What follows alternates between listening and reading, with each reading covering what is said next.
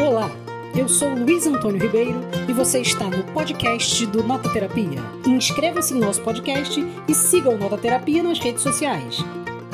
Olá, amigos e amigas do Nota Terapia. Estamos aqui de volta para falar de mais um livro e dessa vez vamos fazer uma resenha. E a resenha de livro que eu trago hoje para vocês é A Rua das Ilusões Perdidas, do John Steinbeck, esse escritor americano é, que publicou esse livro em 1945, né? O livro fala ali da Grande Depressão. Esse autor que em 62 é, ganhou o Nobel de Literatura, né? E se eu fosse resumir esse livro em uma palavra, é, só pra gente começar, eu diria que é um livro sobre uma rua. Bom, então vamos começar a nossa resenha de A Rua das Ilusões Perdidas. Vamos lá.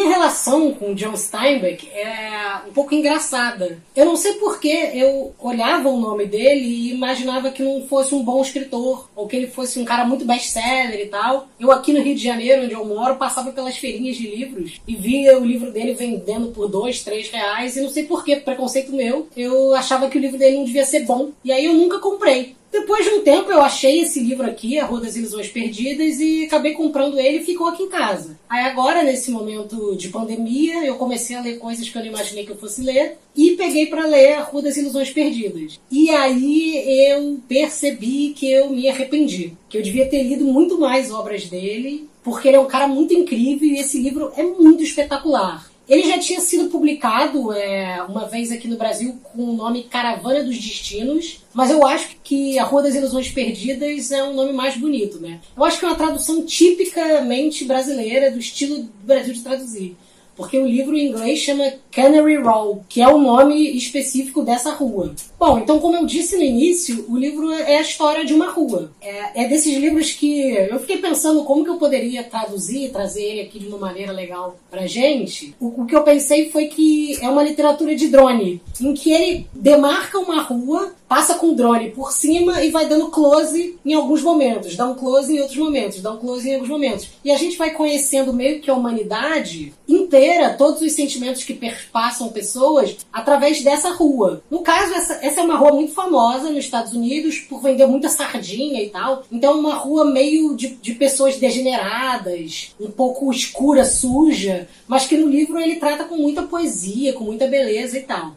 Os personagens do livro são muito marcantes. Tem um, um cara que tem uma mercearia, que é um chinês, que é uma mercearia que é descrita como um lugar que tem de tudo. Então, se você quer coisas para festa, tem. Se você quer comida, tem. Se você quer ferramentas, tem. Então, tudo tem lá. Tem também o Doc, que é uma espécie de pesquisador, biólogo, que é o cientista da rua, o cara inteligente, que todo mundo preza e respeita muito e chama de Doc. Tem o prostíbulo, onde tem as prostitutas que são muito dignas e muito bem tratadas. Ah, inclusive a, cafetina de lá, uma mulher muito chique, muito celebrada também. Tem um jovem que tem um, um, alguma deficiência mental, que adora seguir o Doc, ficar junto com ele. Tem uma outra personagem que também é incrível, que é de um pintor, mas que é um pintor que decide não pintar então ele passa a construir um barco, só que um barco que ele não termina nunca. Então o barco que ele constrói, quando ele está terminando de construir, ele desfaz uma parte, muda o projeto. Então ele tem um projeto de uma vida inteira, que é de construção desse barco. Tem o Mac,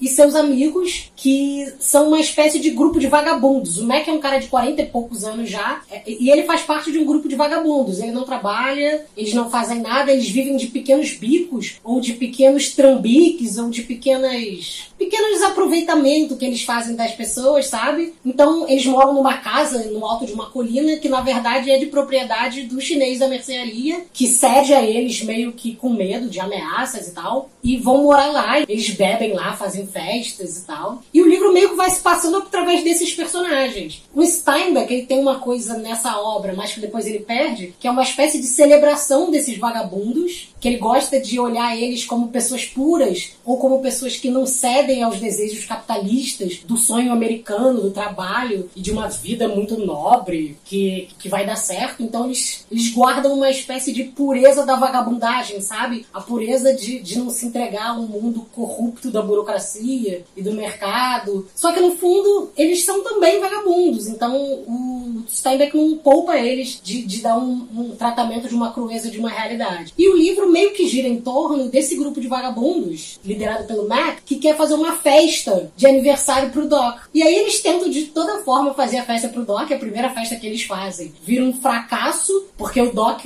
tá em outro lugar caçando animais, e aí eles estão esperando o Doc chegar, o Doc, e aí eles catam rãs para dar de presente pro Doc. Aí eles catam sei quantas rãs, colocam num lugar fechado no meio da festa pro Doc chegar e ver todas as rãs. Só que aí eles começam a esperar o Doc, começam a beber, começam a virar uma balbúrdia aquela festa, eles quebram a casa do Doc inteira, as rãs fogem, então tem rã pela cidade inteira, vira um caos. Mas aí eles querem fazer uma outra festa pro Doc e começam a planejar essa festa. Então, de certa maneira, mostra uma espécie de solidariedade entre as pessoas dessa rua e uma forma de união, sabe? As prostitutas fazem rodízio para todas poderem participar da festa. O, o chinês da, da, da mercearia vai na festa e toda a cidade gira em torno dessa celebração de si próprios. E eu acho que uma coisa mais interessante do livro é essa espécie de alegoria da vida, sabe? Quando você foca num espaço muito pequeno, você consegue montar a vida de, de certas pessoas que acabam sendo a vida de todo mundo.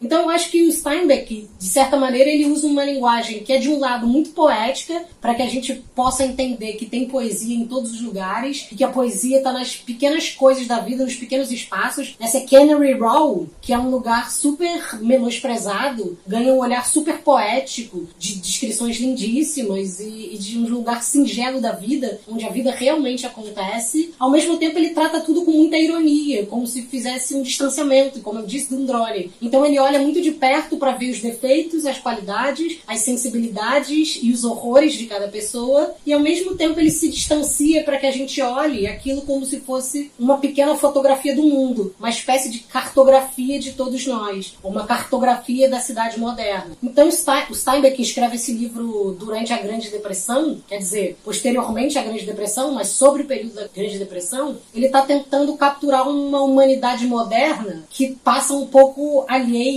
ou a parte a modernidade. Porque a modernidade chega para muita gente, ela chega para a economia, ela chega para o pensamento, mas ela não entra em contato na transformação da vida de muitas pessoas, que continuam tendo vidas singelas, simples e que dependem uns dos outros para poder construir alguma coisa. A festa, pro Doc, no fundo, é uma tentativa de celebrar a possibilidade de que as pessoas se habitem e que se juntem para fazer alguma coisa em prol de um comum. Então eu acho que a Rua das Ilusões Perdidas não é a Rua das Ilusões Perdidas porque a rua traz ilusões perdidas, mas porque aquela rua tinha ilusões que o mundo depois perde. Então elas estão perdidas não para eles, esses personagens. Podem ser vagabundos, trabalhadores ou prostitutas, ou alguém que constrói um barco porque sonha em navegar para um mar que ele nunca vai é, adentrar, porque as ilusões estão perdidas pra gente, para eles não. Então é um livro de um sonho que talvez tenha se perdido. E essa rua, a Canary Row, é a imagem desse sonho que se perdeu. E voltamos qualquer dia com mais uma resenha feita aqui no Na Terapia. Um grande abraço. Curta essa resenha, esse vídeo. Comente também o que você acha e siga a gente nas redes sociais. Um abraço, até mais.